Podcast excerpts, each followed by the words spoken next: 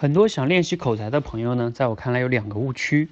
第一个误区呢，是自己啊平时学了很多的知识，看了很多的文章，但是呢从来没有做有效的输出。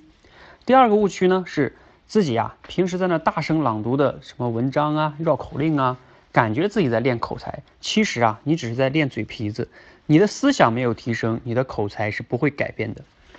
那学习和说话之间有没有一个有效的结合的、一起提升的训练方式呢？你以前听过一种说法吗？叫教是最好的学。我也不断的强调，提升口才要从学、思、行、说、写五个维度综合提升。那为此啊，我想发起一个小的尝试计划，叫说我所学。明天晚上呢，我会做一次直播，然后呢，并且邀请五个小伙伴呢来说他所学到的。